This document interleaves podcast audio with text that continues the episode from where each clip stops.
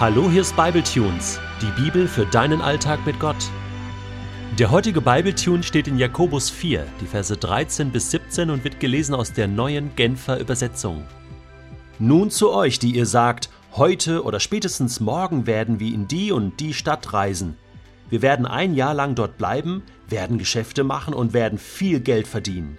Dabei wisst ihr nicht einmal, was morgen sein wird. Was ist schon euer Leben? Ein Dampfwölkchen seid ihr, das für eine kleine Weile zu sehen ist und dann wieder verschwindet.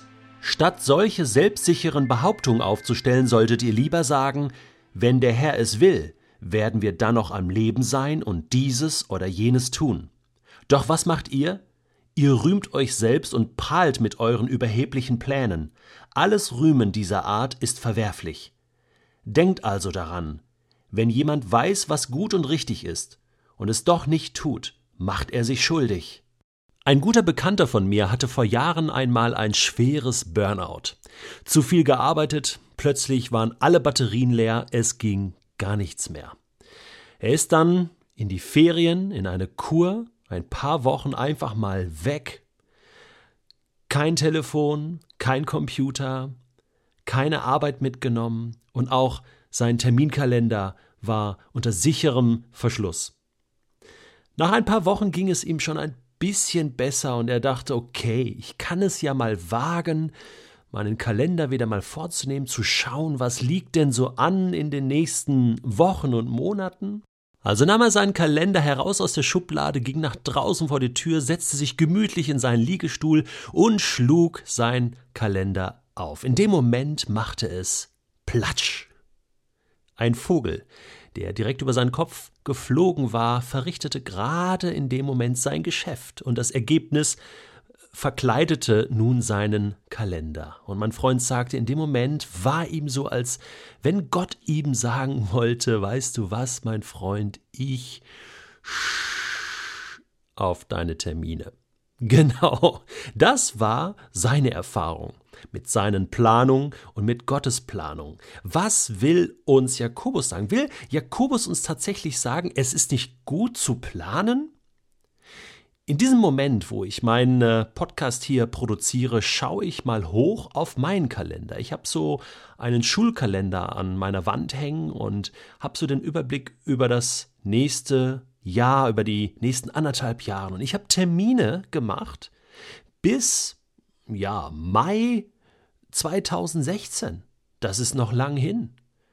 Und im Moment frage ich mich, ist das überhaupt richtig? Soll ich gar keine Termine machen? Soll ich einfach so in den Tag leben und sagen, Gott, okay, hm, du machst meine Termine, ich lass mal ähm, äh, den morgigen Tag so auf mich zukommen? Ja, so wie Jesus sagt, es ist genug, dass du, äh, was du an diesem Tag zu tun hast, ne? überlass Gott das Morgige, mach dir keine Sorgen. Geht es wirklich darum, sich, sich keine Gedanken zu machen, keine Termine zu machen, keine Planung zu machen? Nein. Ich glaube, Jakobus geht es um etwas anderes. Natürlich sollen wir planen. Die Frage ist, wie wir planen und mit wem wir planen und mit welchem Ziel wir planen. Jakobus zeigt uns zwei verschiedene Strategien auf. Die erste Strategie ist die, dass es sagt, ihr sagt also heute oder morgen mache ich dieses oder jenes, dann werde ich ein Jahr dort bleiben, dann werde ich Geschäfte machen und ich werde Geld verdienen. Also das sind sehr egozentrische, egoistische Ziele und das ist auch eine sehr egozentrische und egoistische Vorgehensweise. Da kommt Gott in diesen Planungen gar nicht vor. Das ist das Problem. Und äh, Jakobus muss uns kurz daran erinnern, äh, stopp mal eben. Ähm, du bist ein Mensch mit vielleicht 70, 80 Jahren. Das sind äh, ein paar tausend Tage, ein paar hunderttausend Stunden, die dir zur Verfügung stehen. Weißt du was? Das ist nichts. Das ist gar nichts. Ja, das ist ein Hauch. Das ist ein Fingerhütchen aus dem Ozean, was dir an Lebenszeit zur Verfügung steht. Und über dir wacht jemand, beziehungsweise dein Leben ist in den Händen von jemand, der die Ewigkeit ist. der in der Ewigkeit ist, der alle Macht hat, der allgegenwärtig ist, und dein Leben ist von ihm abhängig. Jeden Atemzug, den du tust, ist sein Wille. Dass du lebst, ist sein Wille. Dass du bist, das ist sein Wille. Und dieser Gott ist nun jetzt in dem Moment in der Ewigkeit. Und da gibt es keine Zeit. Das ist so, da steht ja alles still. Da ist es quasi so, ähm, gerade eben noch war die Schöpfung von Himmel und Erde. Und gerade eben ist Jesus am Kreuz gestorben. Und im gleichen Moment ist die Zeit dieser Welt auch schon wieder abgelaufen. In der Ewigkeit ist es quasi so, als wenn alles gleichzeitig ist. Und für uns vergeht die Zeit, aber in der Ewigkeit vergeht die Zeit nicht. Jetzt stell dir vor, Gott sitzt jetzt auf seinem Thron und er hat alles gleichzeitig vor Augen, auch dein Hauch von Leben. Kannst du dir vorstellen, dass er aus dieser Perspektive heraus ein paar vernünftige Ideen hat, was du machen könntest, was du anstellen könntest mit deinem Leben? Ich glaube das. Ich bin davon überzeugt, dass Gott ein paar sehr, sehr gute Ideen im Moment hat. Die hat er schon immer gehabt. Ja, und äh, der Punkt ist, ja, wenn ich meinen Terminkalender zuknalle mit meinen Ideen, ist kein Platz mehr für seine Ideen. Und manchmal muss Gott einen Vogel schicken und sagen, weißt was? Blend das doch mal aus, was du da stehen hast. Es gibt etwas Besseres, was du tun kannst. Stell dir vor, Detlef, du kannst was Gutes tun. Stell dir vor, deine Ideen, die sind nicht schlecht, aber sie sind nicht das Beste. Und stell dir vor, du könntest was Besseres tun. Ich habe diese Ideen, aber du fragst mich ja gar nicht.